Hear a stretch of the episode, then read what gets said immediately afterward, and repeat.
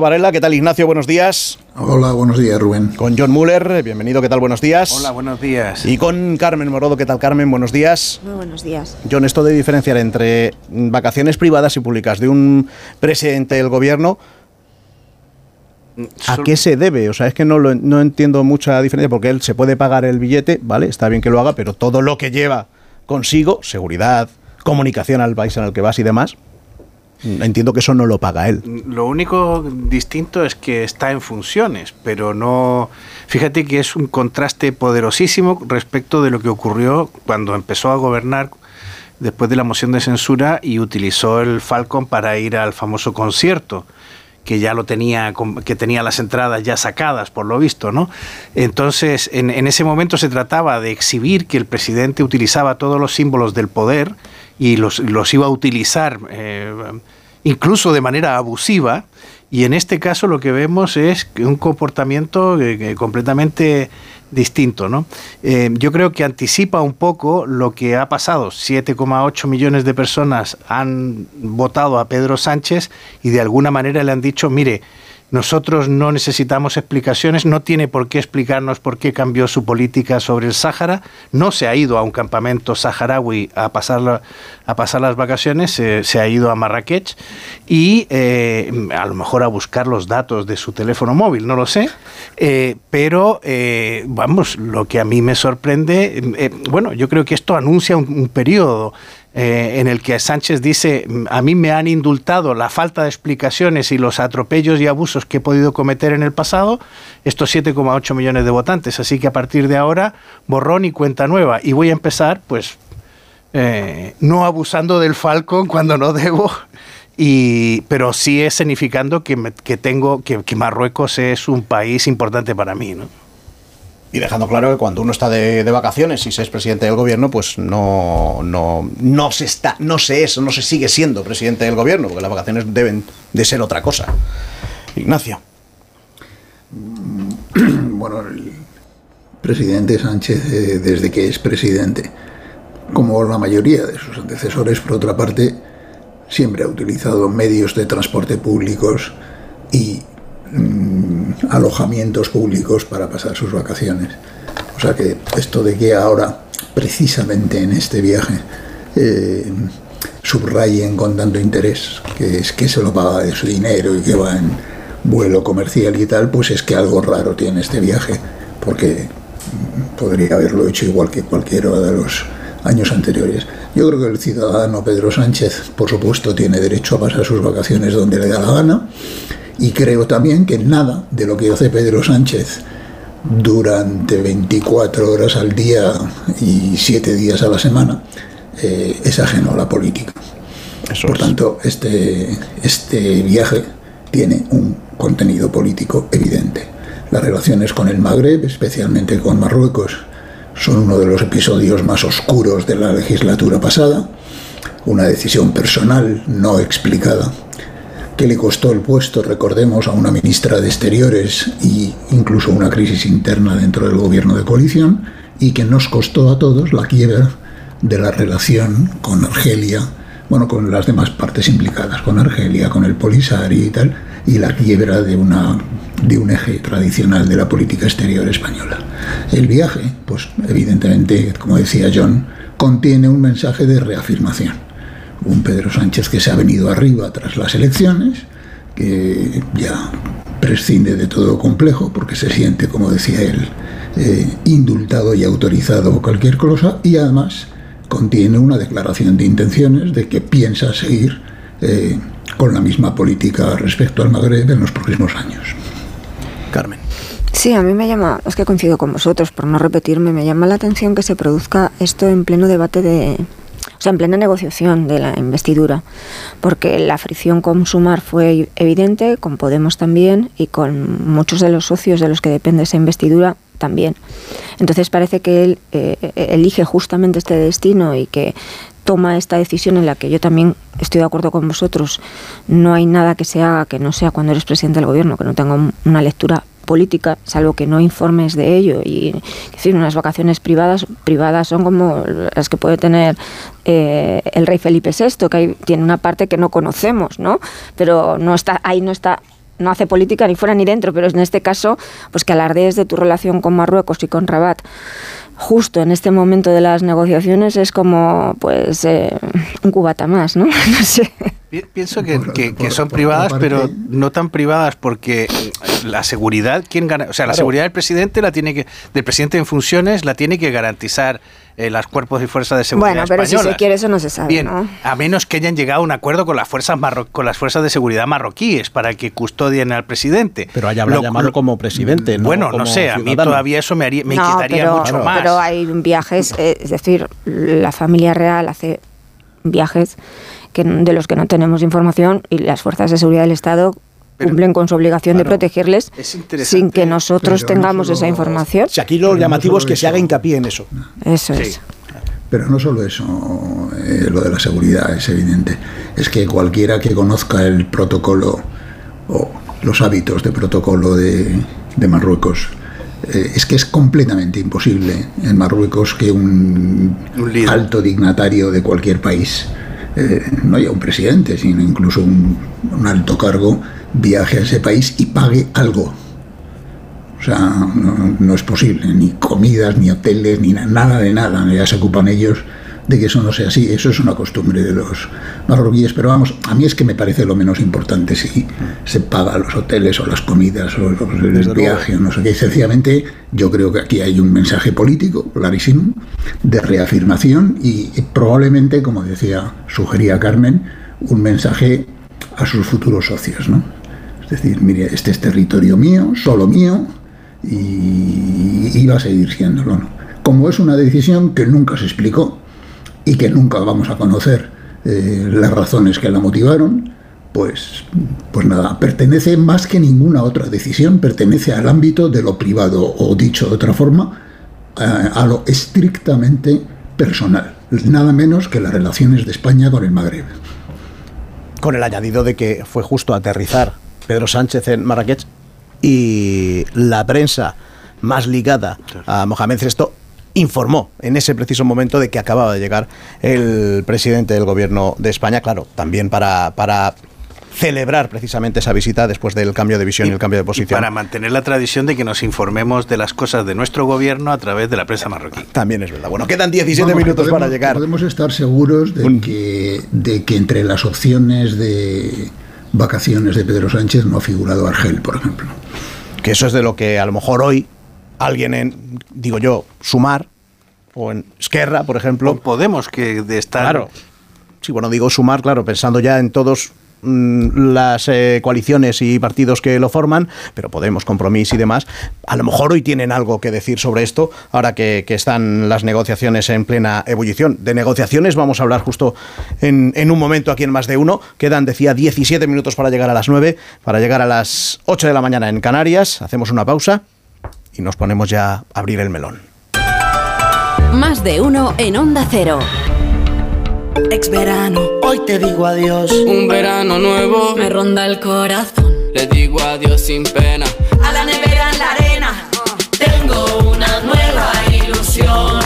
Esta es la mariposa que me ronda el corazón. ¿Tienes ya tu cupón del extra de verano de la 11? 15 de agosto, 15 millones de euros y 10 premios de un millón. Extra de verano de la 11. Y pon un nuevo verano en tu vida. Cómpralo ya. A todos los que jugáis a la 11, bien jugado. Juega responsablemente y solo si eres mayor de edad. ¿Sabes lo que son los HADAS? Son esos sistemas de ayuda a la conducción como los avisos de colisión, de salida de carril o de ángulo muerto, entre otros, que tanto te ayudan a mantener la seguridad de tu vehículo. Si tu coche tiene HADAS, es decir, asistentes de conducción, cámbiate a línea directa y te premiamos con un precio imbatible. Llama o ven directo a lineadirecta.com. El valor de ser directo.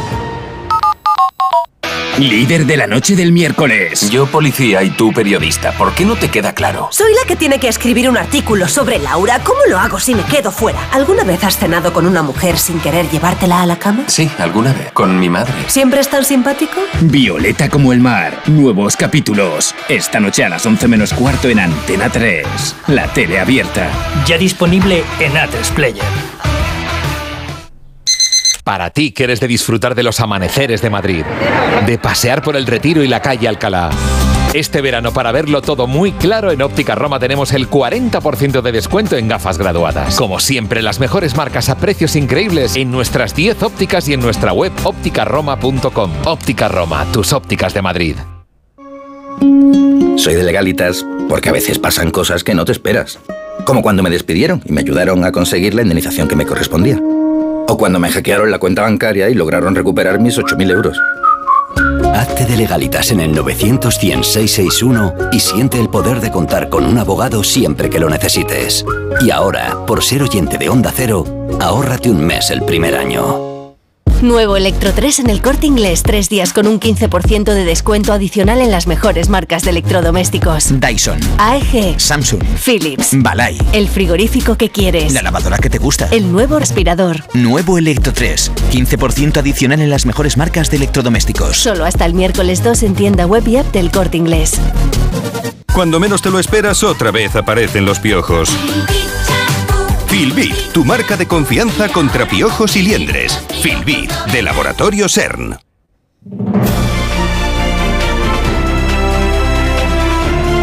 Más de uno.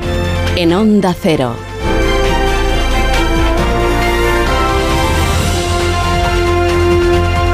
En tertulia, en más de uno con Ignacio Varela, con John Muller, con Carmen Morodo, y decía yo que quería hablar de negociaciones. En las últimas horas la negociación de cara a una investidura de Sánchez ha girado al tema económico y sobre el debate que ha generado este asunto, la oferta del PSC a Esquerra, la respuesta de Esquerra reclamando una negociación bilateral, pues le quería preguntar al vicesecretario general de Organización del Partido Popular, Miguel Tellado, ¿qué tal? Buenos días. Muy buenos días. ¿Apoya el PP una, una quita de la deuda catalana mm, con el FLAC?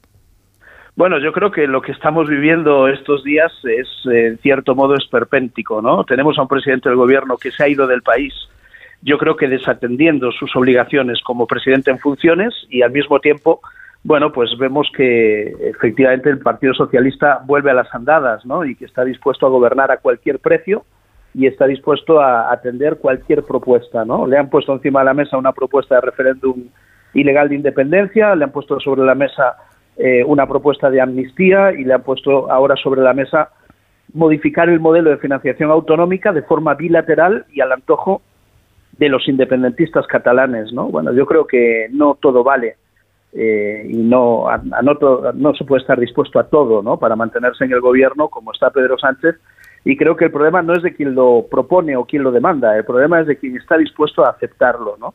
Y todo lo que tiene que ver con la financiación autonómica en nuestro país no puede ser en ningún caso eh, bilateral, tiene que ser multilateral porque afecta a todos los territorios, a todas las comunidades autónomas y por lo tanto a nosotros nos preocupa que esta sea una propuesta que desde Esquerra Republicana y desde Junts también se le plantee al gobierno de Pedro Sánchez, al candidato Pedro Sánchez, porque quien hace esta propuesta, al igual que Bildu, el señor Otegui, han dicho que lo que quieren para nuestro país es un gobierno débil, que sucumba a sus peticiones, ¿no? Y efectivamente es lo que está ocurriendo y es lo que está sucediendo y nosotros lo que planteamos en este contexto, una vez eh, que hemos ganado las elecciones de forma clara sobre el Partido Socialista, es que no todo puede estar en juego para mantenerse en el poder, que Pedro Sánchez debería asumir ya el resultado de las urnas y que debería asumir su derrota, ¿no? Y que aferrarse al poder, como lleva haciendo estas dos semanas, ¿no? Desde la celebración de las elecciones del 23 de julio, es un error, un error eh, no para el Partido Socialista, un error para nuestra democracia.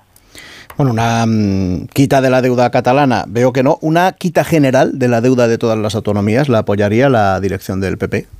Es que yo creo que es un asunto que hay que tratar fuera de este marco es evidente que hay que No, no, pero no me, no me ciño a este marco, sino ahora mismo el PP, si llega a la Moncloa, apoyaría una quita general de la deuda autonómica. Nosotros creemos que esto es un error, porque al final puedes estar premiando a quien peor ha gestionado económicamente sus recursos y por lo tanto eso no es lo adecuado, ¿no? Puedes estar haciendo un llamamiento a la irresponsabilidad en la gestión económica de las comunidades autónomas.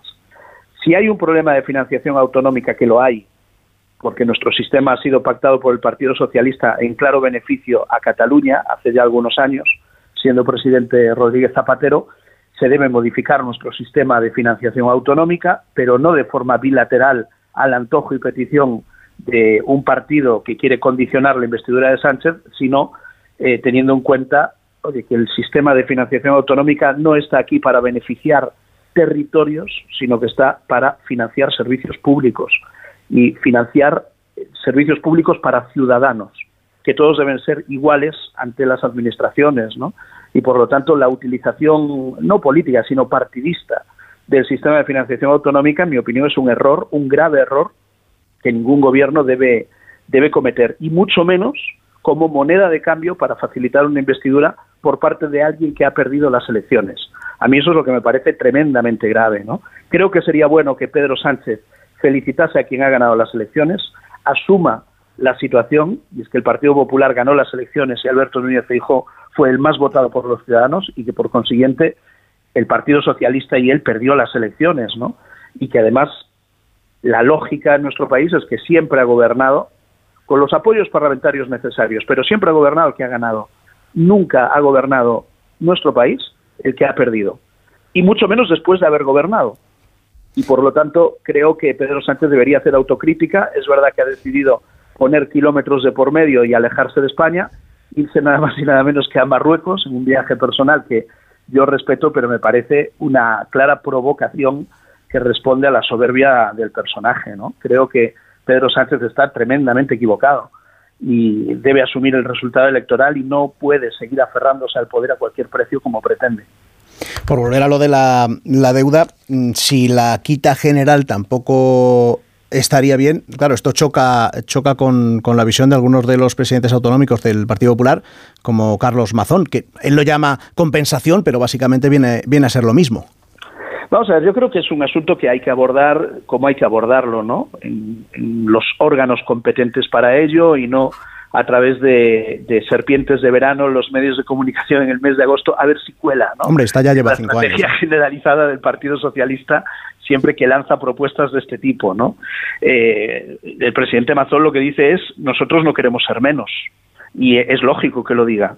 Nosotros lo que queremos es que todo el mundo sea igual y que desde el Gobierno de España no se favorezca a unos territorios en beneficio de intereses partidistas y personales del presidente del Gobierno que quiere seguir siéndolo a pesar de haber perdido las elecciones, ¿no? Yo insisto, para mí la clave es que la negociación de un modelo de financiación no puede ser bilateral, como pretende Esquerra Republicana de Cataluña y como todo parece indicar el Partido Socialista está dispuesto, sino que tiene que ser multilateral y tiene que estar presente todas las comunidades autónomas. Aquí no se trata de financiar territorios, sino financiar servicios públicos para ciudadanos. Ese es el debate eh, a donde a nosotros nos gustaría llevarlo, ¿no? Eh, por encima de, cualquier otro asunto, ¿no? Pero plantear una quita en, el déficit, en la deuda de, Cataluña para a ver si así consigue eh, el señor Sánchez los votos que los ciudadanos no han querido darle en las urnas, me parece un insulto a la inteligencia y la utilización de los recursos públicos que son de todos en beneficio personal de un candidato que, insisto, sigue sin aceptar que ha perdido las elecciones. Y sería bueno que Pedro Sánchez vuelva de Marruecos eh, aceptando su derrota electoral, aceptando que no se puede ser presidente del gobierno a cualquier precio y aceptando que llegó el momento de que los partidos se sienten a hablar. Y es evidente que si el partido que ha ganado las elecciones te cita a ti, presidente en funciones, a un diálogo, te debes sentar, por respeto, por respeto ya no a tu oponente, al Partido Popular, por respeto a la democracia y por respeto a la ciudadanía, ¿no? Pero Pedro Sánchez es evidente que no lo vamos a cambiar ahora, que está instalado en la soberbia, en la prepotencia y que desde esa soberbia y de esa prepotencia ha tratado de intentar de hacerle creer al conjunto de la sociedad española que ha ganado las elecciones y no es así. Pedro Sánchez desde el gobierno ha perdido las elecciones y Alberto Núñez Feijóo desde la oposición y desde un resultado francamente negativo, el del 2019, ha ganado las elecciones subiendo nada más y nada menos que 48 escaños, ¿no? Y creo que Pedro Sánchez debería abandonar esta huida hacia adelante que está protagonizando y debería asumir el resultado y sentarse a hablar con el primer partido de España, que se llama Partido Popular. Bueno, ahora que estoy hablando de intentando lo de comunidades autónomas y de negociaciones. ¿Cómo va lo de lo de Aragón y lo de Murcia? Porque eh, después de las generales se apremió a retomar los, los contactos, pero da la sensación que de nuevo se ha paralizado todo. Bueno, son conversaciones que se están desarrollando cada uno en su ámbito territorial y nosotros respetamos con objetivo que esas negociaciones se centren en garantizar la gobernabilidad de esas comunidades y no en otros intereses partidistas y políticos. ¿no? Siempre que se avance en esa dirección, nosotros vamos a, avalar esas conversaciones porque no, no cabía otra cosa. ¿no? ¿Se habló algo de esto en la reunión entre Feijóo y Abascal la semana pasada? Bueno, yo no estuve presente en esa reunión. Algo le habrá dicho el presidente de su partido. Sí, tampoco puedo, puedo eh, desvelar conversaciones privadas, ni, ni, puedo, ni quiero, ni debo, ¿no? Y por lo tanto yo creo que se ha hablado efectivamente de, de los acuerdos de gobierno que hemos desarrollado a lo largo de los últimos meses, al igual que hemos hecho con, con otras formaciones políticas como Coalición Canaria en las Islas Canarias o el PRC en Cantabria, y por lo tanto son contactos naturales que se inscriben dentro de esa naturalidad, ¿no? Quedan de forma muy, quedan a menudo de forma privada Feijóo y Abascal para comentar la situación. Mire, nosotros hablamos con todos los partidos eh, y por lo tanto, ¿cómo no vamos a hablar con Vox, con el que cogobernamos en algunos territorios? Pues es eh, lo normal, ¿no? Bueno, hasta ahora se hablaba de, de negociaciones discretas. Mm, ¿Se han tenido encuentros también con otros grupos parlamentarios? Bueno, yo creo que desde el ámbito parlamentario hemos hablado con distintos partidos, eh, poniendo encima de la mesa la necesidad de garantizar la gobernabilidad de España y con un objetivo claro, ¿no? que es el que manejamos desde el Partido Popular. Tenemos que evitar el bloqueo político de España. Ya lo hemos vivido y hemos visto al final en qué ha derivado. Y también tenemos que evitar la repetición electoral. Creo que sería una mala noticia para nuestro país, tanto el bloqueo como la repetición electoral. Y por lo tanto eso nos obliga a hablar con todos los partidos constitucionalistas y dentro del marco de la Constitución. Y nos gustaría que el Partido Socialista también estuviese hablar, dispuesto a hablar ¿no? con el Partido Popular, que ha ganado las elecciones y que le hemos tendido la mano para eh, garantizar que España sea un país gobernable, que sea un país homologable al resto de países de nuestro entorno comunitario y que sea un país donde la gobernabilidad y la estabilidad política esté garantizada, ¿no? Porque esa es la única forma de garantizar que España pueda afrontar los retos de futuro que tiene encima de la mesa, ¿no? Hemos vivido en, este periodo, en el año 2019-2023, el primer gobierno de coalición de la historia democrática de España. Y hay que decirlo eh, con claridad, ha sido el gobierno más inestable y el gobierno más improductivo para nuestro país. La coalición Partido Socialista Podemos al final ha derivado en muy mala calidad democrática para nuestro país. Hemos visto a un gobierno dividido, enfrentado, nosotros creemos que tenemos que apostar por un gobierno eh, en minoría, un gobierno que busque la estabilidad parlamentaria, hablando con todos y estableciendo pactos de Estado entre los partidos de Estado. Lo que hay que saber es si el Partido Socialista sigue siendo un partido de Estado y si hay alguna cuestión clave que se puede dialogar con ellos. Yo me temo que no. el Partido Socialista, de la mano de Pedro Sánchez, se ha dejado caer en brazos del independentismo y que está dispuesto a gobernar con todos aquellos que quieren debilitar a España y por lo tanto así es muy difícil, porque hoy en el Partido Socialista no hay con quién hablar. El, el, que está al frente no quiere hablar con nadie y se ha ido de vacaciones, y todos los demás no pueden porque no les deja. Y por lo tanto estamos en una situación francamente compleja, porque el Partido Socialista está dispuesto a aliarse con quien sea, como sea, y a cambio de lo que sea, con tal de que Pedro Sánchez siga siendo presidente del gobierno. Y creemos que eso es tremendamente negativo para una democracia como la nuestra. Claro, teniendo en cuenta y echando en números, em, fruto de esas conversaciones que está manteniendo eh, la dirección de su partido con, otras eh, formaciones, teniendo en cuenta que el PSOE no, no habla, ¿confía el PP en que Fijó pueda ser investido? Bueno, desde luego creemos que hay una posibilidad y que debemos explorarla y que la responsabilidad que tenemos como fuerza más votada, como partido que ha ganado las elecciones, es insistir de forma denodada para que esa investidura se pueda promover y se pueda producir. Y por lo tanto vamos a hablar con los partidos constitucionalistas y con los partidos que estén dispuestos a darle estabilidad a España. Eh, lo que pretende Pedro Sánchez es, oiga, dígame qué precio tengo que pagar para seguir siendo presidente del gobierno aun habiendo perdido las elecciones. Nosotros no estaríamos haciendo esto si hubiésemos perdido, se lo aseguro. Pero habiendo ganado las elecciones, nuestra responsabilidad es fomentar el diálogo con todas las fuerzas constitucionalistas para garantizar una mayoría de 176 votos que permita darle a España un presidente del gobierno que sepa, en definitiva, gobernar para todos. ¿no? Pedro Sánchez no se da cuenta que cuando se niega a hablar con Alberto Núñez Feijó, no le hace un feo a Feijó. Le hace un feo a más de 8 millones de españoles que le han dado su confianza, que lo han convertido en la primera fuerza política de España y que le hace un feo a la mitad de la población de nuestro país. Y eso, desde luego, creemos que es bastante grave, ¿no? Eh, darle la espalda a la mitad, eso sí, eh, los minoritarios lo que quieran. Esa es la forma de proceder de Pedro Sánchez y por eso estos días estamos viendo lo que estamos viendo, ¿no? Cómo Esquerra Republicana pide a Sánchez un referéndum de independencia, cómo Podemos advierte, ¿no? Que puede romper la disciplina de voto dentro de Sumar si Podemos no recibe un ministerio para la señora Irene Montero. Estamos viendo cómo eh, Esquerra Republicana presiona pidiendo esa negociación bilateral para un nuevo sistema de financiación que beneficie única y exclusivamente a Cataluña. Y lo que vemos es que Pedro Sánchez se va de vacaciones. No está porque pasa absolutamente de todo y porque eh, lo que espera es que, oiga, en el último momento todos estos me apoyen, les daré lo que me pidan, les daré lo que me pidan para ser presidente del gobierno. Nosotros creemos que la democracia es algo mucho más serio y que Pedro Sánchez se estaría equivocando por ese camino.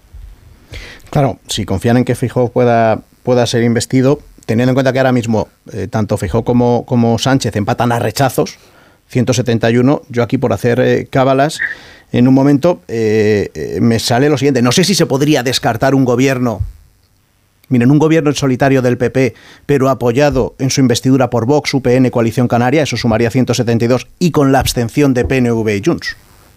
Bueno, vamos a ver qué es lo que la aritmética parlamentaria sale y tenemos eh, un mes por delante para seguir hablando entre los partidos. Pero yo ya le insisto, nuestro objetivo es evitar el bloqueo político de España. Y este darle sería un objetivo. y darle a nuestro país un gobierno, un gobierno, un gobierno que no esté dispuesto a cualquier cosa, ¿eh? por ser gobierno. Y eso lo digo en relación a la actitud que tiene Pedro Sánchez, ¿no? Con, respecto a todas sus peticiones, ¿no? A lo mejor a lo largo de las últimas semanas, envueltos en el, en el ruido de una campaña electoral, pasó muy desapercibida una noticia que conocimos y es que eh, el propio Puigdemont reconocía que Pedro Sánchez le había ofrecido a través de intermediarios del Partido Socialista un indulto a cambio de entregarse de forma pactada para ser juzgado en España. Bueno, pues si eso ocurrió en la legislatura pasada, cuando Sánchez no necesitaba a Junts, ¿qué ocurrirá en esta? Nosotros creemos que hay que evitarle ese bochorno a la democracia española y que nosotros tenemos que caminar con pasos firmes con un gobierno en minoría, un gobierno en solitario, que nos permita gobernar y hacerlo para todos, evitar discriminaciones y darle a España los pactos de Estado que necesitan. Y nosotros creemos firmemente que un gobierno en minoría del Partido Popular puede llegar a pactos de Estado con los partidos constitucionalistas de nuestro país que nos permita hacer frente a los grandes retos de futuro que tiene, que tiene España. Y creemos que eso Pedro Sánchez ya ha demostrado a lo largo de la última legislatura que está inhabilitado para hacerlo porque él quiere gobernar de la mano de los extremos, de la mano de los partidos minoritarios y de la mano de partidos independentistas. Nosotros en ese camino no vamos a entrar todo lo que esté dentro de la Constitución y con partidos constitucionalistas está en vías de negociación dentro del ámbito parlamentario. Pero creemos que lo fundamental en estos momentos es que Pedro Sánchez asuma el resultado. El Partido Popular le ha ganado las elecciones y él desde el gobierno las ha perdido. Era la primera fuerza y hoy es la segunda. Y debería haber más respeto, ¿no? Por lo que han votado los ciudadanos y más respeto hacia la primera fuerza política de nuestro país, que lo primero que hace es tender la mano a todos los partidos y entre ellos, en primer lugar, al Partido Socialista. Bueno, a veces eh, uno puede tener la sensación de que somos más corteses de lo que nuestro adversario merece. En todo caso, no vamos a cambiar por respeto a la Constitución y por respeto a las formas que en política son una cuestión muy importante, ¿no? Pero creemos que Pedro Sánchez se equivoca. Se equivoca primero con la soberbia de irse a Marruecos desatendiendo sus obligaciones como presidente en funciones, que lo sigue siendo, se equivoca cuando cree que puede seguir eh, siendo presidente negociando con todos los que quieren un Estado más débil en nuestro país y se equivoca cuando cree que está por encima del bien y del mal. Y creo que ese no es el camino para un gobernante que esté a la altura de, nuestro país. O sea que deduzco que no solo no descarta, sino que están buscando desde el Partido Popular ese gobierno en solitario, apoyados en la investidura de Fijó por Vox, por UPN, por Coalición Canaria, para llegar a 172, y con la abstención de PNV y de Junts. Bueno, vamos a ver qué es lo que sale. Nosotros creemos que Alberto Núñez Fijó sería mejor presidente que Pedro Sánchez, sin ninguna duda, porque tiene valores, tiene principios y tiene escrúpulos. Hombre, solo faltaba. Y que, Pedro Sánchez, y que Pedro Sánchez, desde luego, eh, ha demostrado ¿no? a lo largo de la última legislatura ser capaz de decir una cosa y hacer la contraria. Y lo de Puigdemont para mí no es menor, ¿eh? porque el propio Puigdemont ha desvelado durante la campaña cuál era el ofrecimiento que había hecho el Partido Socialista eh, de parte de Pedro Sánchez. ¿no?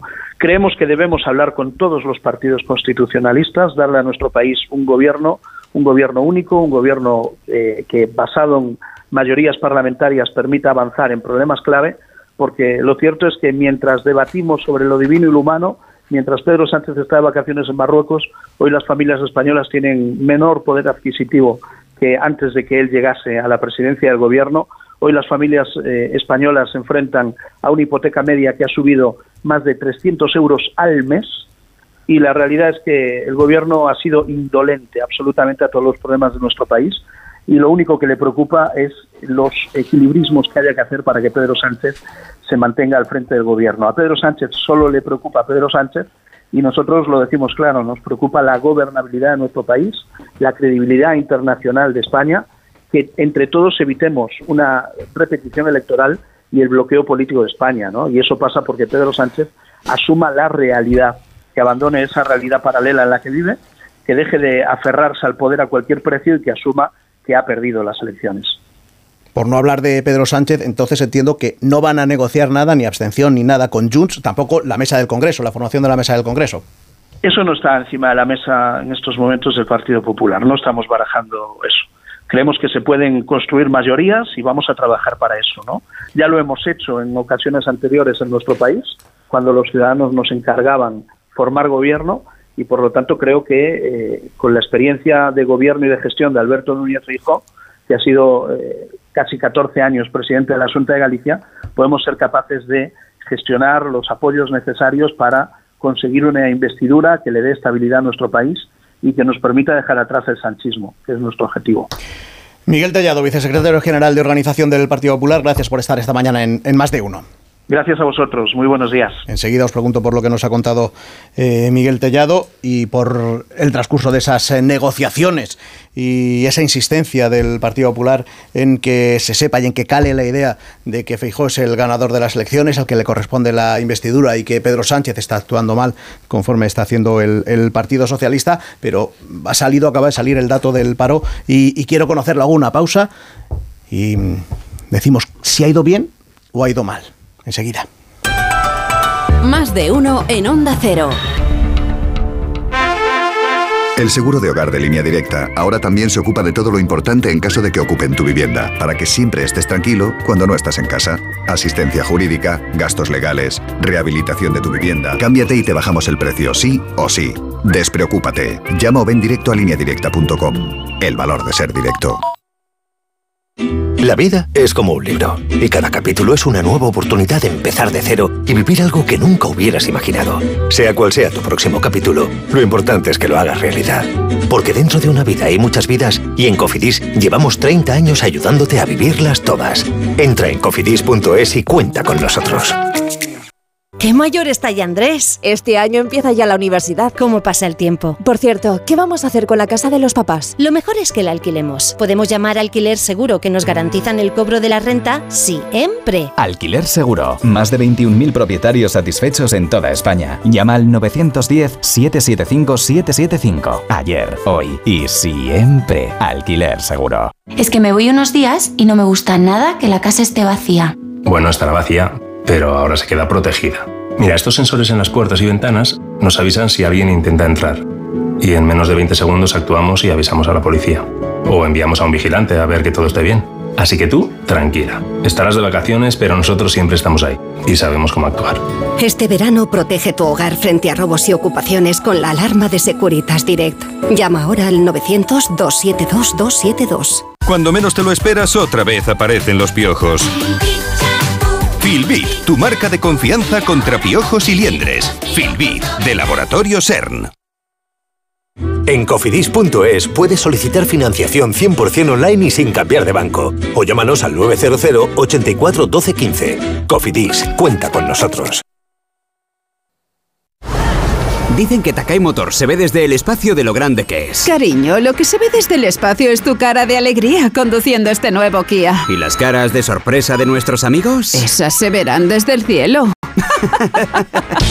El mayor concesionario Kia de Europa te está esperando en la milla del motor de Alcorcón. Kia, descubre lo que te inspira. Y también en Fuenlabrada, Móstoles y takaymotor.com. En Decorman hacemos obras, reformas, decoración, viviendas y locales, diseño con imágenes, todo en una llamada 91 609 3370 o decorman.es. ¿Tienes un chalet de 2 millones de euros en Majadahonda o alrededores? ¿Y estás sola en tu piscinorro aburriéndote como una ostra? ¡Vuélvete loca! Super Cervecería Bajada Onda. Abrimos de miércoles a domingo. El restaurante musical más divertido con tres zonas temáticas. Disfruta de la terraza más grande y mejor climatizada de Madrid. Reserva tu mesa para comer o cenar. Supercervecería.com. Síguenos en arroba la supermaja. Díaz Pérez Yolanda. Sí. Abascal Conde Santiago. Sí. Núñez Feijó Alberto. Sí. Sánchez Castejón Pedro. Sí. ¿Te imaginas un país donde todos los políticos se ponen de acuerdo para acatar los deseos del pueblo? Puy de Fou, julio y agosto. Precio especial verano desde 25 euros. Seguimos contando la historia de nuestro escudo y en esta temporada abrazamos la parte izquierda que se centra en el Cerro de los Ángeles, el centro geográfico de la península ibérica.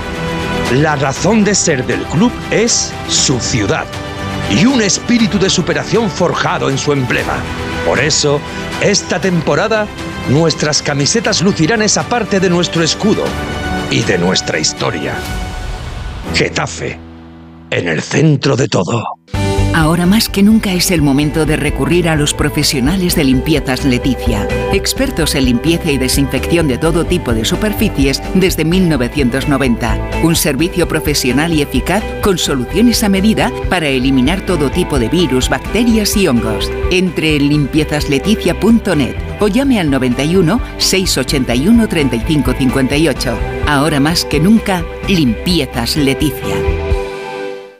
En FTOME tenemos el coche que quieres de entrega inmediata y al mejor precio. Más de 200 vehículos usados, seminuevos y de flota interna, con garantía oficial de la marca y de FTOME. Entra ya en ftomeocasión.com o ven a nuestros concesionarios de Madrid, Alcalá de Henares y Guadalajara. Date prisa y no te quedes sin tu coche de ocasión. Recuerda, ftomeocasión.com, tu amigo profesional.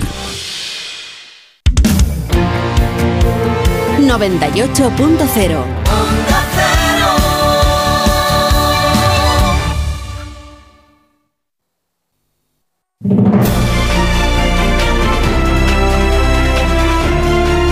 En tertulia, en más de uno, con Ignacio Varela, con John Muller, con Carmen Morodo y pendientes de los datos del paro correspondientes al mes de julio.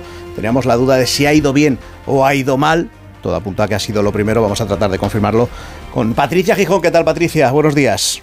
Buenos días. ¿Cómo ha Pues ido? han ido bien, todo depende de cómo se miren los datos, hay que analizarlos un poco más en profundidad, pero el primer golpe tenemos que decir que han sido buenos porque el paro ha bajado en 10.968 personas respecto al mes anterior. Encadenaría cinco meses consecutivos de descensos y marcaría su nivel mínimo desde hace 15 años, desde 2008. Pero estos son los datos en bruto, en términos desestacionalizados. Si quitamos el efecto calendario, el paro habría subido en 5.509 personas. Total, el número de desempleados apuntados en las oficinas del INEM continúa por debajo de los 2.700.000, concretamente en 2.677.874, que es la cifra más baja de cualquier mes desde 2008. Por sectores ha tirado sobre todo el servicios, seguido de la agricultura, la industria y el colectivo sin empleo anterior. El peor parado ha sido el ladrillo, aumenta en la construcción en 1.186 personas. Por territorios baja en 10 comunidades las caídas más acusadas en Andalucía, Madrid y Galicia, suben 7, sobre todo en Cataluña, Baleares y el País Vasco.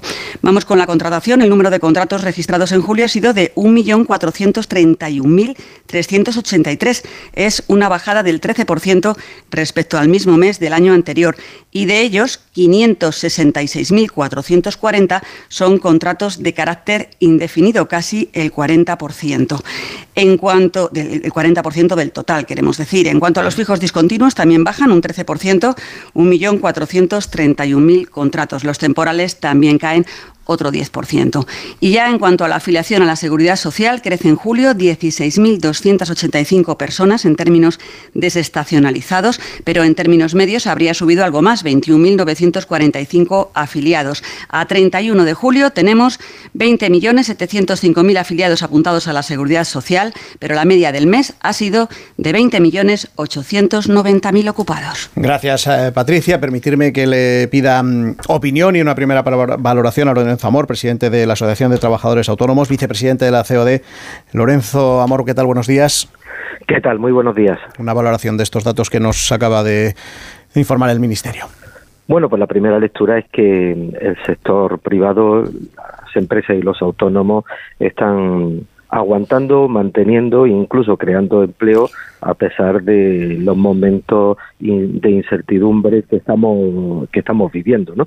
Eh, hay que decir que eh, es positivo ¿no? que alcancemos una cifra histórica de afiliación en más de 20.891.000 eh, afiliados a la Seguridad Social crece eh, el empleo, baja el paro. Es cierto, es cierto que estamos viendo pues una cierta desaceleración entre el año 2004, 2014 y 2019, eh, el mes de julio, que es un mes tradicionalmente donde crece el empleo, arrastrado por la relevancia del sector turístico. Entre el año 2014 y 2019, la media de subida en julio ha sido de 52.196 personas. Este año pues la afiliación crece en 21.900. ¿no? Y el paro de media eh, suele caer en el mes de julio en 41.000. Esto es lo que ocurrió entre el año 2014 y 2019. Este año se reduce en 10.000. La nota negativa cada día de julio se perdieron 200 autónomos, más de 6.300 autónomos se han perdido en el, más de 6.800 autónomos se han perdido en el mes de julio. Estamos viendo que mm, los gastos que se están incrementando pues están lastrando la actividad de muchos autónomos.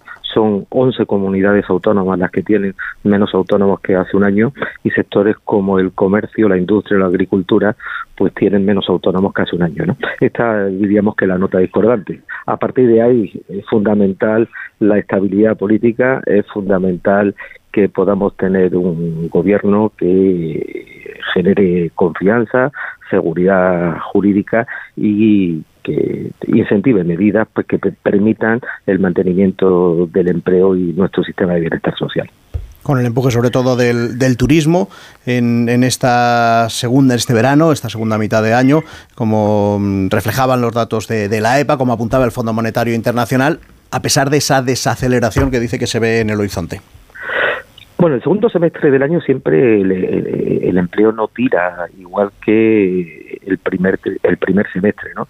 No obstante, bueno, lo que sí estamos viendo es que el crecimiento económico, lo hemos visto eh, cuando hemos conocido los datos del PIB, eh, apuntan a una desaceleración eh, para eh, los siguientes los siguientes trimestres ¿no?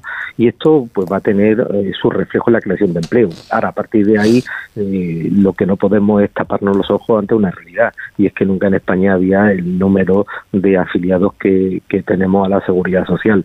Lo que tenemos que ser conscientes es que España no puede vivir una situación de incertidumbre ni de estabilidad, ni mucho menos de inseguridad jurídica que paren inversiones, que pare crecimiento económico y que desde luego eh, pueda dañar el mantenimiento, la creación de empleo. Por eso a este, mm, digamos, semestre que apunta a una desaceleración en el, crecimiento, incluso en la creación de empleo, pues no podemos ponerle más zancadillas con aspectos como pueda ser en no tener eh, una estabilidad y una seguridad jurídica en nuestro país. Lorenzo Amor, presidente de la Asociación de Trabajadores Autónomos, vicepresidente de la COE, gracias por estar en más de uno. Muchísimas gracias, un saludo.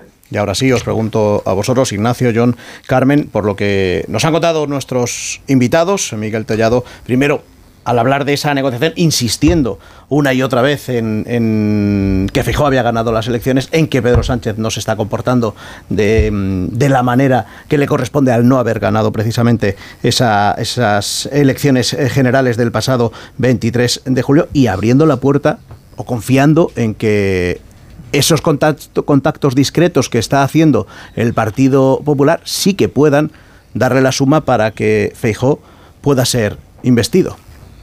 John.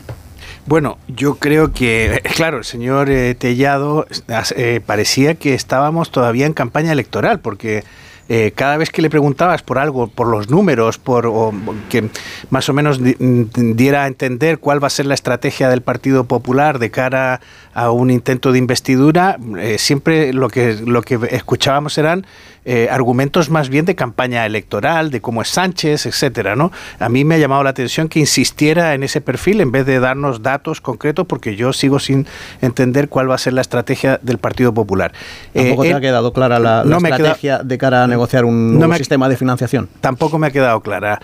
y no me, no me ha quedado nada clara porque ya el ministro Montoro, el famoso ministro Montoro, en 2017, ofreció una quita del FLA. No solo eso, es que antes de eso le quitó los intereses a nueve comunidades autónomas del FLA y tuvo que compensar a las que no habían solicitado el FLA, como Madrid o Castilla y León o Galicia en ese momento, porque eh, precisamente había cometido una injusticia al perdonarle los intereses a las endeudadas que habían acudido al FLA y no a las otras. Con lo cual, a mí estos juegos florales de, en torno al FLA eh, eh, ni flick ni flock, casi te podría decir. Eh, ¿Por qué el señor Tellado va con este argumento? Bueno, pues porque Pedro Sánchez ya ha convertido en una tradición desde 2019 no felicitar al ganador de la serie. O sea, no, no, referir, no referirse a esto. Bueno, él no ha querido hacerlo porque en este caso no las ha ganado y esto es lo que va a llevar a que estemos incursionando en aguas no cartografiadas dentro de la política española, que el partido que no ganó las elecciones tenga mejores opciones para formar gobierno. El asunto es que algo ha cambiado. Eh, el fin de semana. Y tiene que ver con el vídeo del presidente el lunes, tiene que ver con el voto cera que le dio un diputado más al Partido Popular consolidando su ventaja respecto del segundo partido, que es el PSOE, que precisamente perdió ese diputado. Y claro, aquí han empezado a ocurrir cosas. Yo creo que una de las declaraciones más importantes que se han hecho en la política española en la última semana han sido esas palabras del señor Ortúzar, hablando de que había arruinado la investidura directa del señor Feijó. Ojo, usó la expresión investidura directa eso ha pasado a ser importante a partir del momento en que el propio presidente del gobierno empieza, manifiesta que tiene una mayoría social que quiere convertir en una mayoría parlamentaria y que, y que le permitirían intentar esa investidura directa. Van, eh, la idea es que y, y, claro, lo que se ha visto es que las cosas no esperan y que la fecha es el 17 de agosto porque de alguna manera la negociación o los pactos que se establezcan para el control de la mesa del Congreso van a prefigurar lo que pueda ocurrir con la investidura. Esto significa que eh, ya no es tan viable aquella idea de que Feijó se cocinara en su salsa e intentara una investidura fallida, primero porque nadie sabe a qué nos estamos abonando si le dejamos a Feijó presentarse a un cara a cara en el Parlamento y a lo mejor lo gana. Eh, segundo, no solo la investidura incluye la investidura directa, incluye la segunda fase, que es 48 horas después, en la que vale más si es que no es. Y entonces también entra en juego la posibilidad de pactar eh, las abstenciones. En fin, con lo cual el presidente de pronto ha visto que el que tiene que intentar la investidura directa es él que no ha ganado las elecciones. Por eso el interés detallado en que lo reconozca. ¿Por qué de pronto han entrado estas prisas? Mira, a mí me han dado una explicación y tiene que ver con nuestros plazos legales. Eh, si se intenta una investidura antes del 31 de agosto, eh, los plazos, imagínate que antes del 31 se intenta la investidura, imagínate que eh, eso pone en marcha el famoso reloj de la democracia, no sé si me va a matar alguien, pero pone en marcha el reloj de la democracia.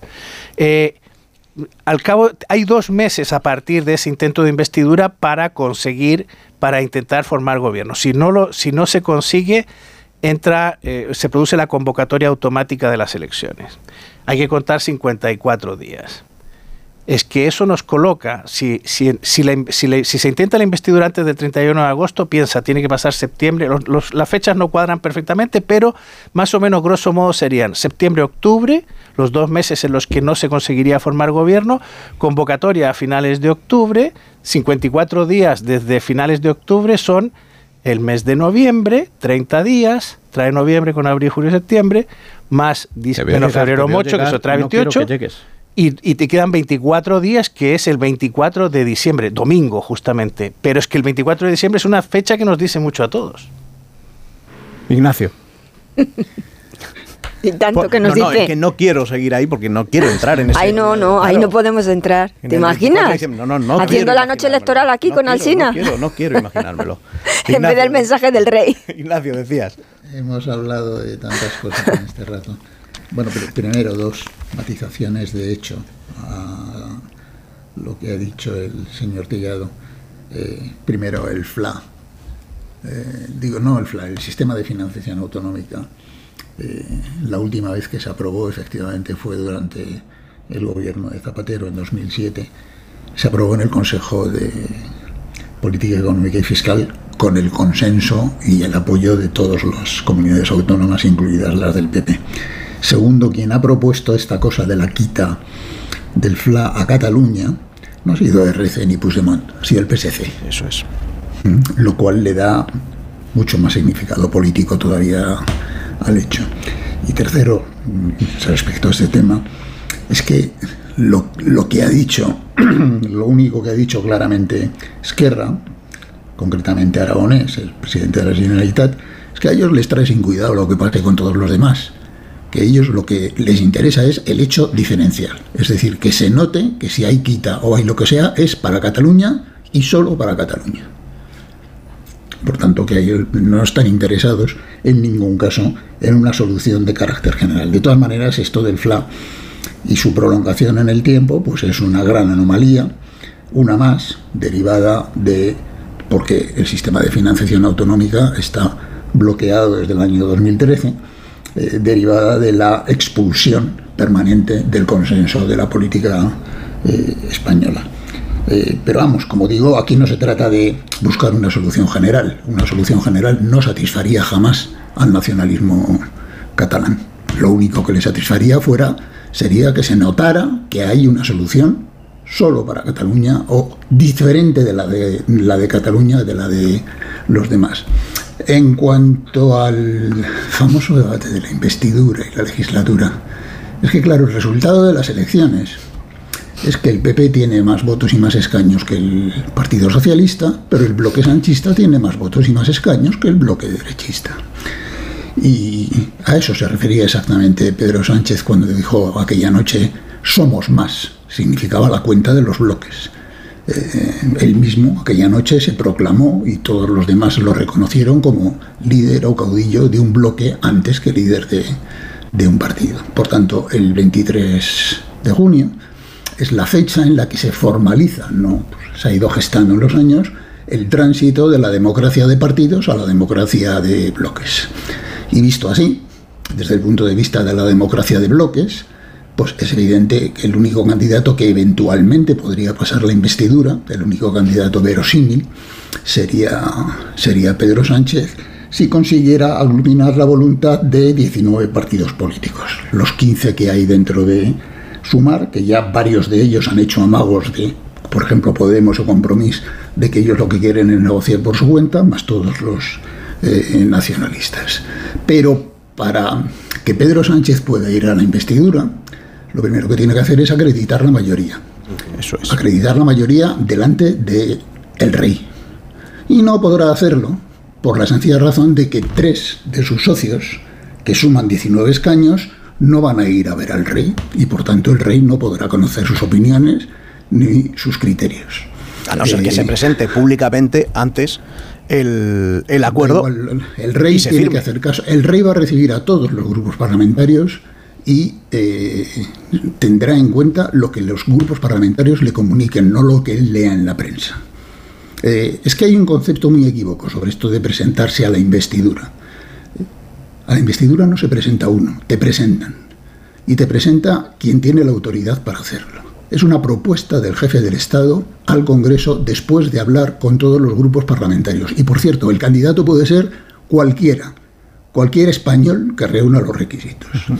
Es verdad que cada propuesta fallida es un daño a la institución, por eso lo lógico es proponer al que tiene más probabilidades de ganar, pero es que para eso está el periodo de consultas. Si hay tres partidos que no se presentan y no le cuentan al rey cuál es su opinión, o a qué candidato apoyarían, el rey, pues eh, en su defecto, eh, hará cuentas porque sabe sumar y en su defecto, pues lo lógico es que proponga en primer lugar al que tenga más diputados, aunque no tenga posibilidades. Pero es que en realidad aquí lo difícil no es pasar una investidura, que haciendo maravillas con los números y contorsiones extraños con los pactos se puede conseguir. Lo difícil es gobernar con este Parlamento, porque Feijó estaría en perpetua minoría y Sánchez estaría en manos de una constelación de partidos regionales de dudosa fidelidad y ambos sin posibilidad alguna de concertar con la oposición. Es decir, la única manera de gobernar, de que el PP está latente en lo que decía el señor Tellado, aunque jamás lo reconocerá en voz alta. Feijó solo podría gobernar en este Parlamento con el consentimiento y la concertación con el Partido Socialista y viceversa. Todo lo demás es meter a la legislatura entera en una situación de inestabilidad permanente y probablemente abocarnos a una legislatura corta. Y por terminar con lo que decía John Buller al principio, John, no es que es como si estuviéramos en campaña electoral, es que lo estamos. Porque todo lo que se está haciendo estos días y todo lo que se está diciendo tiene un ojo puesto en una eventual repetición de elecciones. Eh, y el interés extraordinario de Feijó, por ejemplo, por ser él el que eh, pase en primer lugar por la investidura, tiene que ver con el hecho formal de haber sido el partido con más votos, pero tiene que ver sobre todo con convertir ese acto de investidura en su primer acto de campaña de una eventual repetición de elecciones. Carmen. Sí, a mí de hecho la, la decisión de jugar el balón de esa forma del, del, candidato del Partido Popular a mí me pareció muy acertada. Y no percibo, no sé, comentabas tú antes que habías leído algunas informaciones respecto a las fuentes y respecto a todas las informaciones, ¿eh? pero a mí mmm, no me cuadra en absoluto. Creo que hay un consenso dentro de lo que es la dirección del partido que ahora no toca seguir el modelo de Mariano Rajoy, que esa es una oportunidad. De hecho, yo creo que ha desestabilizado tanto a, a, la manera en la que la estaba gestionando esto Moncloa, que ellos han dado dentro de sus acostumbrados giros de 180 grados, otro giro de 180 grados en cuestión de días. Y si las filtraciones que salían de Moncloa a los periodistas eran muy, muy, muy bien, que vaya Feijó, queremos que vaya Feijó, que se cueza allí, que salga derrotado, de repente te sale un vídeo de Pedro Sánchez diciendo yo también quiero estar. Entonces eso es que se han dado cuenta de que la estrategia de ellos no era tan correcta a la hora de decir que vaya Feijó, porque Feijó ahí tiene la oportunidad de presentarse como el partido que ha ganado las elecciones, con más votos y más escaños, con su programa eh, electoral y plantear qué es lo que tiene enfrente y cuáles son las opciones de, Sánchez. La legislatura corta que comentabas tú, Ignacio, eh, yo se lo escucho en, todos los que están negociando ya. Si sale algo va a ser una legislatura corta, sobre todo si no hay, es decir, sobre todo si no sale esa capacidad de un acuerdo mínimo entre los entre Partido Popular y Partido Socialista, y eso hay que descartarlo estando Pedro Sánchez ahí. Eh, una legislatura corta y muy marcada además por unos plazos autonómicos, unas elecciones autonómicas y unas elecciones vascas, donde mmm, tres de las piezas, cuatro de las piezas que juegan en esa negociación, Esquerra, Junts, eh, eh, PNV y Bildu, están más pensando en sus elecciones autonómicas que en las elecciones generales. Y tienen que jugar con intereses distintos, además cada uno de ellos, porque están en un pulso, pulso PNV, eh, Bildu, Bildu, y pulso también Esquerra, Junts. Eh, cada uno está pensando en cómo manejar sus cartas, que son muy valiosas, en esa negociación en unas elecciones generales. Por ejemplo, pues lo que le interesa a Bildu no es lo que le interesa a Partido Nacionalista Vasco. Yo no sé, no tengo nada claro que lo que le interesa a Esquerra sea, sea lo mismo que le interesa a Junts. Es decir, Bildu quiere un gobierno de Pedro Sánchez. Le ha venido fenomenal. A Esquerra, eh, un gobierno de Pedro Sánchez eh, colaborando con ellos en Madrid, pues ahí están sus resultados electorales y los resultados electorales son malos, ese colaboracionismo. También a eso se tiene que resolver, yo creo que va, va, a depender mucho, es que son tantas las claves de cómo funciona esto, de si, si hay capacidad de recuperar la unidad del Frente Independentista. Yo lo descarto, porque creo que hay una ruptura personal y política dentro de entre Esquerra y Junts, muchas almas, mucho lo que sea, pero al final eh, ahí está Puigdemont y Puigdemont no se ha visto en otra Y bueno, habrá que hacer un análisis racional, ¿no? Si hacemos un análisis racional, tú piensas, Junts en estos momentos eh, ha perdido su poder territorial. Esquerra no está en mejores condiciones, ¿eh? Y el resultado de Esquerra es gracias a colaborar en Madrid y volver a Madrid, o sea, volver a Cataluña y que les dijesen estos son los traidores eh, y los que venden el pragmatismo, ¿no? Pero Junts no tiene poder territorial, se, salió de la Generalitat y lo que tiene es un grupo con estos escaños que si hubiese una repetición electoral, pues a lo mejor sería un grupo más pequeño, pero pero insisto, las elecciones autonómicas, eh, tanto en el País Vasco como en Cataluña.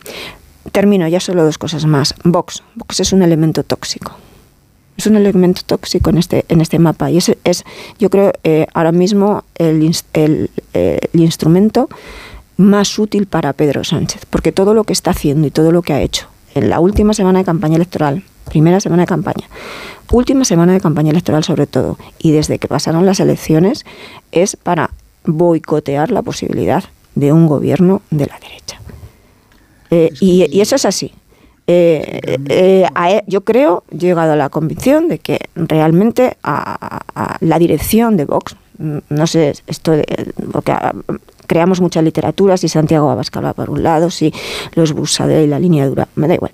A la dirección de Vox le interesa más un PP debilitado para intentar ellos seguir jugando en la oposición, porque los resultados han sido malísimos para Vox. Y al final estamos jugando con un nicho, un nicho, que ese nicho no va a ir a más y no va a permitirte construir en ningún caso una mayoría transversal. Y solo una última cosa, si me permitís, lo del fondo este de lo de condonar las deudas. Es impresentable, lo hayan hecho quien lo haya hecho y cómo se haya gestionado en el pasado. Es impresentable para conseguir unos escaños. Estemos hablando de un principio de igualdad, de solidaridad y de vertebración territorial. Y que eso se ponga en la mesa de negociación por el Partido Socialista de Cataluña para ver si así también consiguen ellos más votos y compran el voto independentista, que ha sucedido siempre muy bien. Pero que hay que decir que es impresentable, que se está jugando los servicios públicos de todos los españoles, también hay que decirlo. Ignacio, decías. es que Vox, después del repaso que has hecho, y enlazo con lo último que decías, de todo el arco parlamentario, el más interesado está, eh, que está el más interesado en que continúe gobernando Pedro Sánchez con esta con esta fórmula de gobierno. Yo también lo creo. Eh, se llama Vox. Eh, y además lo viene demostrando desde hace, desde hace mucho tiempo. Así es. Por otra parte, eh, has hablado mucho de análisis racional, por favor, no pierdas el tiempo. Esto no se puede analizar racionalmente. Eh, a, mí me, de todas, a mí me ha quedado solo una cosa que me hubiera, hubiera gustado preguntarle al señor Tellado, pero habrá ocasiones, o a él o a cualquier responsable del PP. El señor Tellado ha, ha dicho, se las he contado nueve veces, la expresión los partidos constitucionalistas. Yo creo que ha llegado la hora de que el Partido Popular, de los nueve partidos que va a haber en este Parlamento, diga con nombres y apellidos cuáles, a su juicio, son los partidos constitucionalistas y cuáles los no constitucionalistas, porque este es un concepto que no puede ser elástico. Eh, y como lo ha mencionado nueve veces, capaz que le salgan más. Me, me, parece muy interesante que diga, mire usted, tenemos nueve partidos, este, este y este son constitucionalistas. Pero tú y yo este, podríamos este, ponerles nombres, ¿no? Aplicando el sentido común, vuelvo otra vez a la razón. es que a mí no me interesa. ¿Quién cree hoy en la Constitución? Vamos a colocarlos. Pero, pero es, es, que no es, no es relevante, lo podemos hacer como juego, no es relevante lo que tú y yo digamos, claro. es relevante lo que diga el PP. el PP. Por ejemplo, Sumar es un partido constitucionalista. ¿Ah?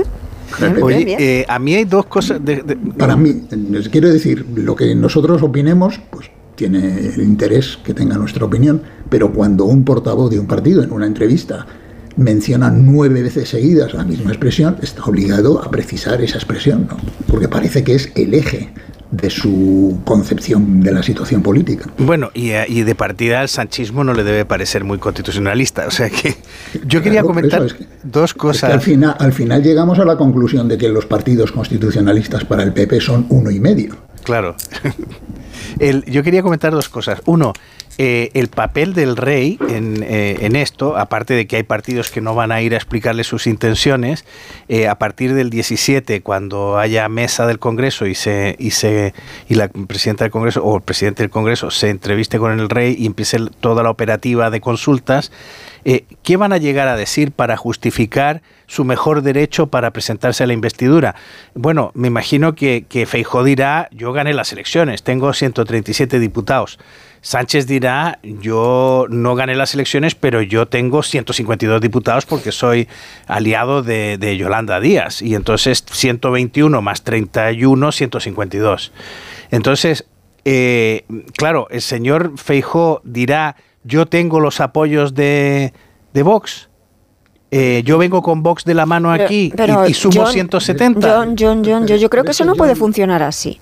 A ver, a mí me parece que esto, eh, vamos a, vuelvo otra vez ya sé que está mal al sentido común, pero al sentido común. Yo vamos a ver. una pausa, ¿eh? porque ya Solo, solo un momento. Eso no puede funcionar así en que yo vengo y te digo, tengo esto en la alforja o no lo tengo. Tú tienes que venir con un acuerdo cerrado o no. Si no hay un acuerdo cerrado, un acuerdo cerrado y firmado que conozcamos, tú no puedes es- decir y de- presentarte ante el rey y decir, pero- pero- aventuro que puedo tener todos estos Entonces apoyos. Porque antes se me había olvidado una- un comentario porque decíais la política de bloques y esto de que Sánchez se presente como el líder del bloque de todos estos, ¿no? De Puigdemont, de Junqueras, de todos ellos, el líder de todos ellos. Oye, habrá que preguntarles a ellos a cambio de qué, ¿no? Pero, Porque ellos no le reconocen como líder. Ellos no le están reconociendo como líder. Ellos le están diciendo, si tú quieres ser mi líder, primero pasa por caja. Entonces, Pero, yo entiendo que si hay una, hay una, hay una ronda de contactos, va Feijó. Y Feijó eh, eh, mm, tiene lo que tiene, que son los suyos. Pero va Sánchez y dice, tengo el acuerdo cerrado. Pues irá Sánchez. Pero si Sánchez no tiene un acuerdo cerrado y firmado, lo lógico es que sea la lista más votada. Pero perdonadme, si es que, de verdad, mm, es que hay una confusión muy grave sobre el mecanismo de las consultas reales.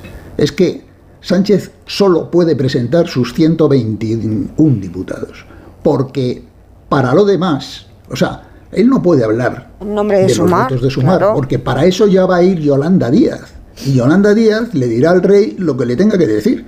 Por ejemplo, oiga, si usted decide proponer a Pedro Sánchez como candidato a la investidura, Sumar, lo votaremos. Pero eso ya se lo dirá Yolanda Díaz. Igual que Feijó de ninguna manera podría presentar como suyos los eh, votos de Vox.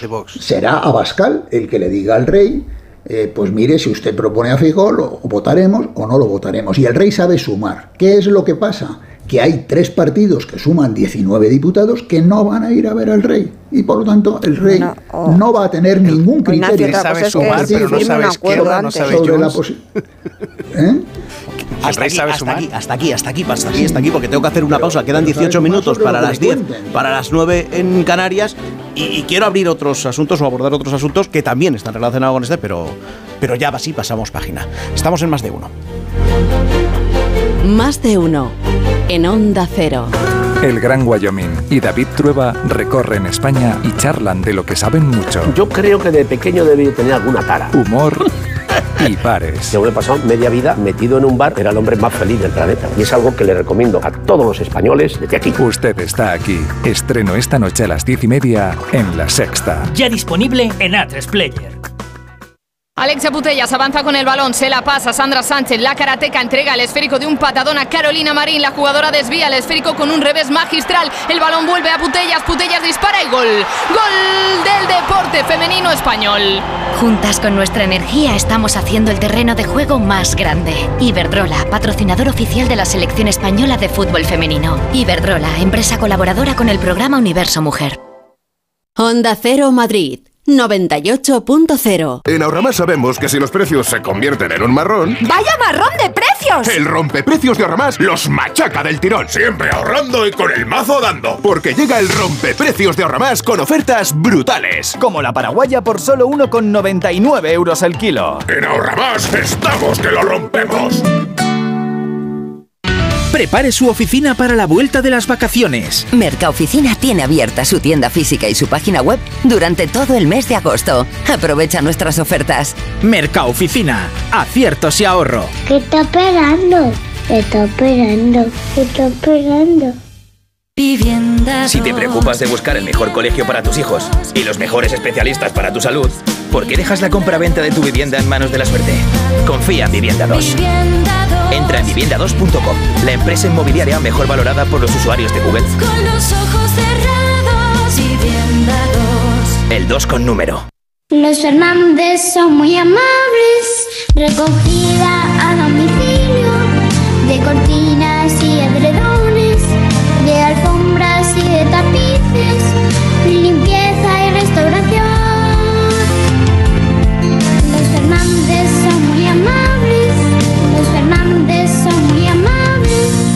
91 308 5000. Seguimos contando la historia de nuestro escudo y en esta temporada abrazamos la parte izquierda que se centra en el Cerro de los Ángeles, el centro geográfico de la península ibérica. La razón de ser del club es su ciudad y un espíritu de superación forjado en su emblema. Por eso, esta temporada, nuestras camisetas lucirán esa parte de nuestro escudo y de nuestra historia. Getafe, en el centro de todo. Onda Cero. Estaré en París. ¿Podríais indicarme sitios imprescindibles donde ir? Quería preguntaros sobre un viaje a Alaska. Ideas y consejos para tu próxima escapada. Gente viajera con Carlas Lamelo. Sábados y domingos desde las 12 del mediodía y cuando quieras en la web y en la app. Te mereces esta radio. Onda Cero, tu radio. ¿Te gusta el misterio? Yo creo que es uno de los grandes deseos en del ser humano, viajar en el tiempo. Pero hablar de una cosa tan interesante como es el mito de Atlántida. El mito o la realidad, el primer reportaje. La Rosa de los Vientos. Encontramos una historia fascinante de un barrio que tenía origen en los templarios. Era un pez que su cabeza ha sido cortada. ¿Cómo le vuelve a crecer? Es una historia apasionante. Y La Rosa de los Vientos con Bruno Cardeñosa. Ahora, sábados y domingos a las 12 y media de la madrugada y cuando quieras en la web y en la app de Onda Cero. Te mereces esta radio. Onda Cero, tu radio. Onda Cero.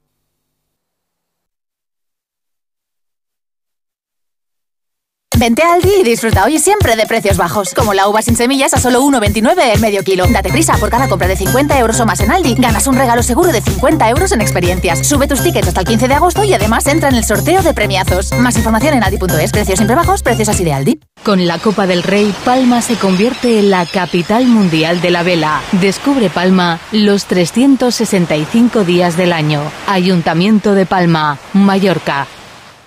Este es un mensaje para todos los oyentes de radio y es solo para decir gracias. Gracias por dedicarnos tres horas cada día. Gracias por escucharnos en casa, en el coche, en el trabajo, en un móvil o donde sea, en directo o en podcast. Gracias por tu fidelidad, porque gracias a ti, la radio sigue siendo un gran medio, el más creíble, en el que más confías y el que mejor te informa y entretiene. El medio del día a día, de la actualidad al instante y que te acompaña siempre estés donde estés. Radio Value, la Asociación de Radios Comerciales, te da gracias a ti.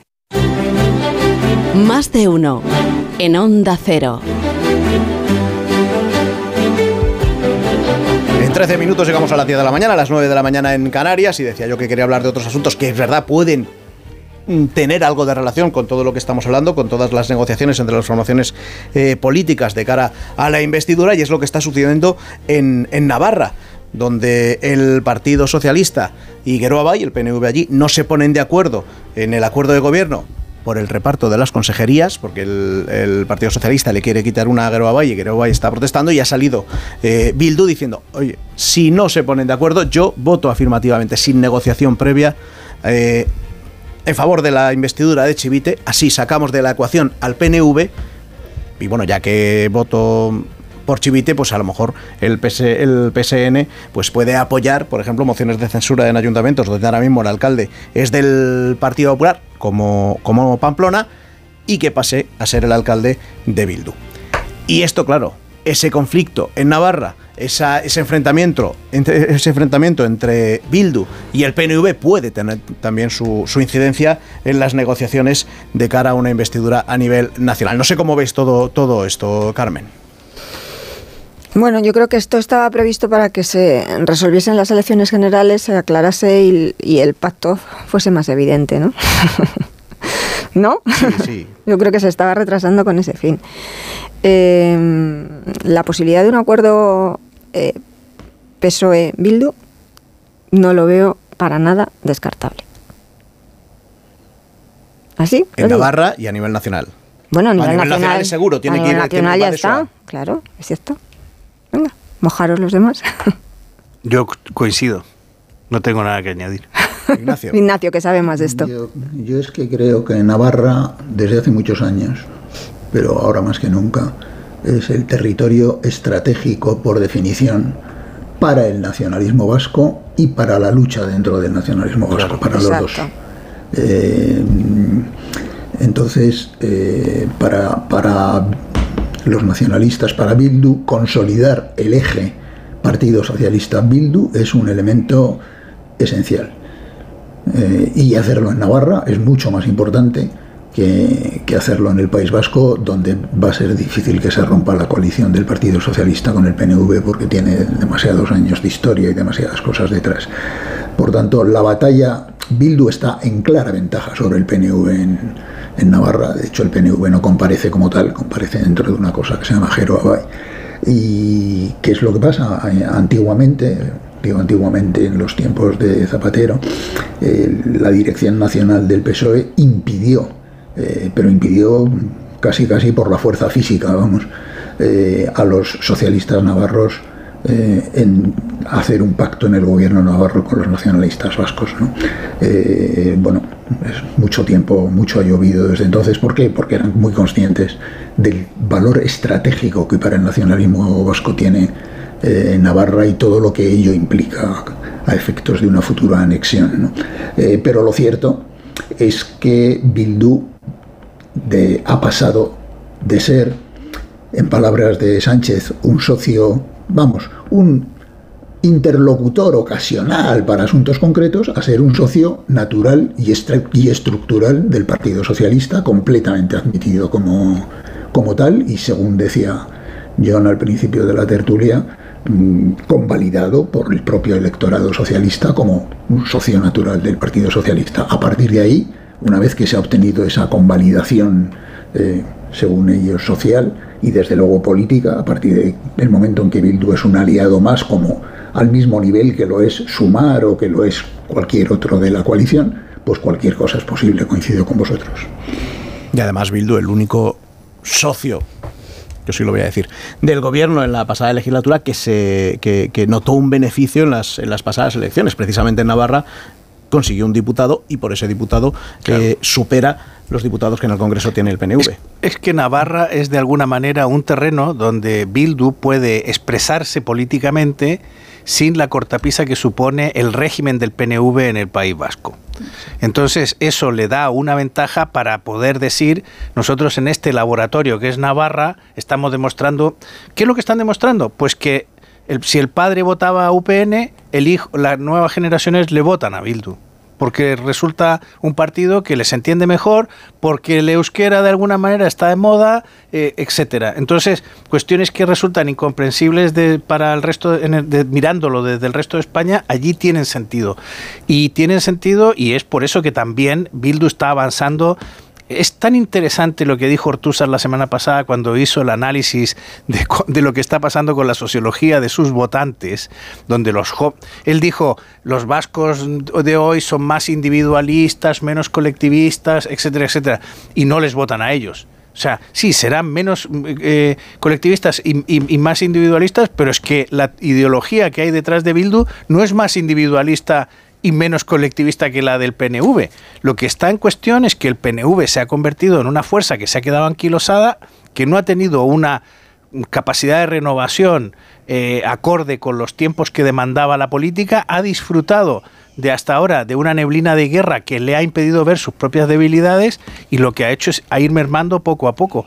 Y ahora se encuentra ante una tesitura muy compleja y yo creo que es el partido clave para esta investidura y ya veremos qué es lo que hace las próximas semanas. Fijaos que de todos los posibles eh, aliados de Sánchez para esta investidura, Bildu es el único que no ha pedido nada ni ha exigido nada. Así es. ha garantizado el Ni se ha quejado cuando, lo han, cuando le han desbancado del poder en algunos lugares. ¿Tú has oído a Otegui quejándose? No, no, en absoluto. Eh, ellos, son es el único aliado incondicional que tiene ahora mismo Pedro Sánchez. Pero es que Pedro Sánchez se pasó toda la campaña, os acordáis del debate con Fijó y tal, diciendo yo no he gobernado con Bildu. Claro.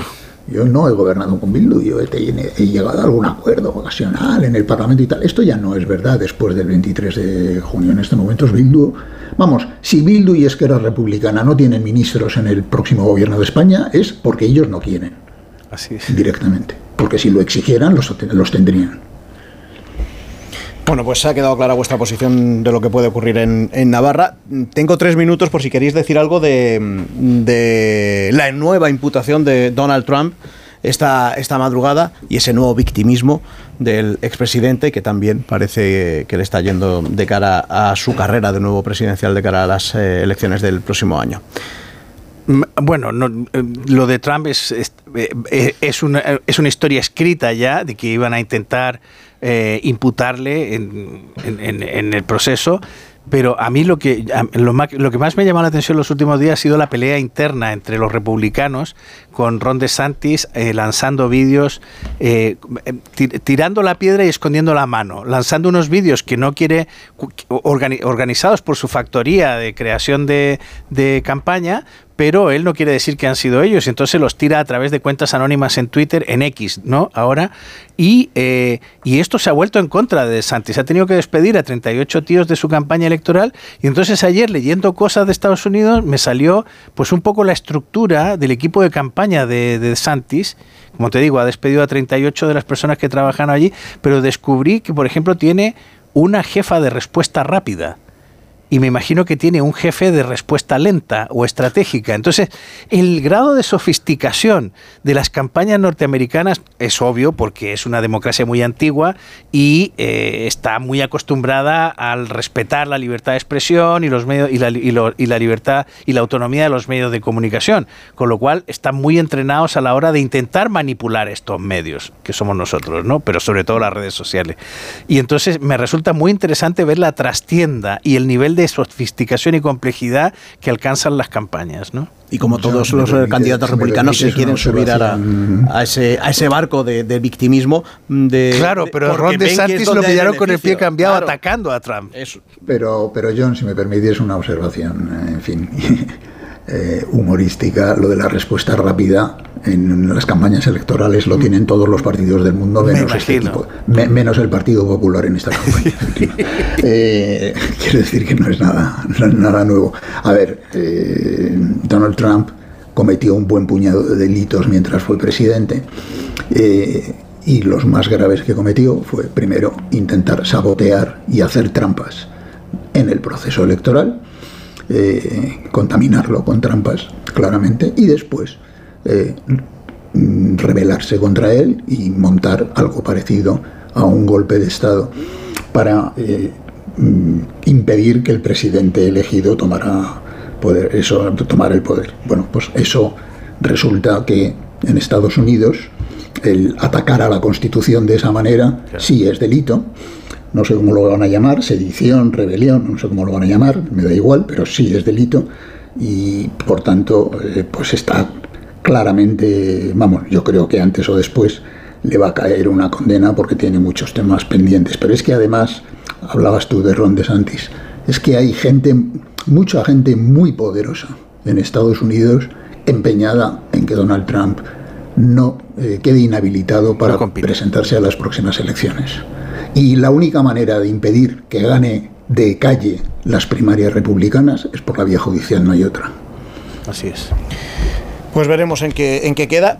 Esta madrugada, eh, Mike Pence ha sido precisamente el único que, no ha apoyado, el único candidato republicano bueno, es que la acusación se basa en parte de su testimonio. Claro, ha insistido. Yo entonces, en enero de 2021, estuve del lado de la Constitución y hoy, de nuevo, estoy del lado de la Constitución. Casualmente, en las encuestas que se van haciendo dentro del el apoyo que tiene cada uno de los candidatos a las primarias del Partido Republicano, Mike Pence no sale muy bien parado. Cosas de Estados Unidos. Y ya está por aquí Alicia para regalaros unos Callahan. ¿Qué tal Alicia? Buenos días. Muy buenos días, pero de regalar nada. En todo caso me los llevo de rebajas, porque las rebajas todavía siguen en nuestra web callahan.es. Y es que, ¿sabes cuál es el secreto maravilloso de los zapatos Callahan? El innovador diseño de la suela patentada Adaptation que reproduce los movimientos del pie al caminar. Los pies de cada persona son diferentes, al igual que su única sonrisa. Por eso los Callahan Adaptation se adaptan a tu personalidad, a tus pies, aportando la máxima comodidad. Los Callahan Adaptation son la mejor tecnología para caminar, tecnología, diseño y confort al mejor precio en la web callahan.es. Pues hasta aquí la tertulia de este 2 de agosto. Ignacio, ¿qué tal? Mm, Buen día a partir de ahora y muchas gracias por estar aquí. Le deseo lo mismo también un magnífico día a John y a Carmen. Ahora, la información después de las horeras y después más, más de uno con Begoña Gómez de la Fuente. Adiós, adiós. Adiós. Más de uno. En Onda Cero.